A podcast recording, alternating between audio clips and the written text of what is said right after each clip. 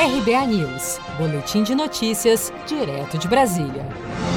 Durante fala à imprensa na área externa do Palácio da Alvorada, nesta quarta-feira, ao lado dos presidentes do Senado, Davi Alcolumbre, da Câmara, Rodrigo Maia, e de alguns ministros, o presidente Bolsonaro defendeu um pacto entre os poderes pela manutenção do teto de gastos, como forma de ajudar o Brasil a sair da crise causada pela pandemia do novo coronavírus. E nós, que pese o problema da pandemia.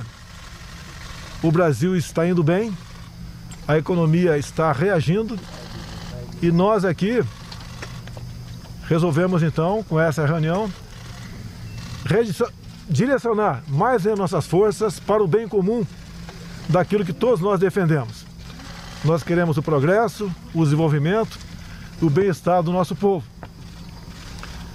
Nós respeitamos o teto dos gastos, queremos a responsabilidade fiscal.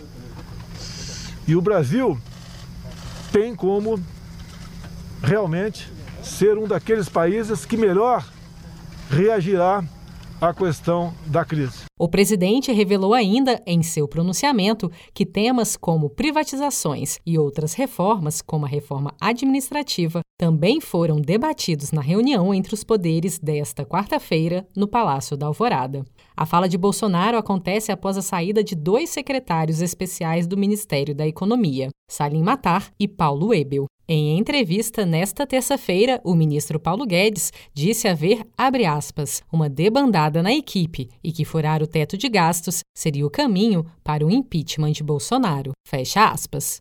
Você está preparado para imprevistos? Em momentos de incerteza como o que estamos passando, contar com uma reserva financeira faz toda a diferença. Se puder, comece aos pouquinhos a fazer uma poupança. Você ganha tranquilidade, segurança e cuida do seu futuro. Procure a agência do Sicredi mais próxima de você e saiba mais. Sicredi, gente que coopera cresce.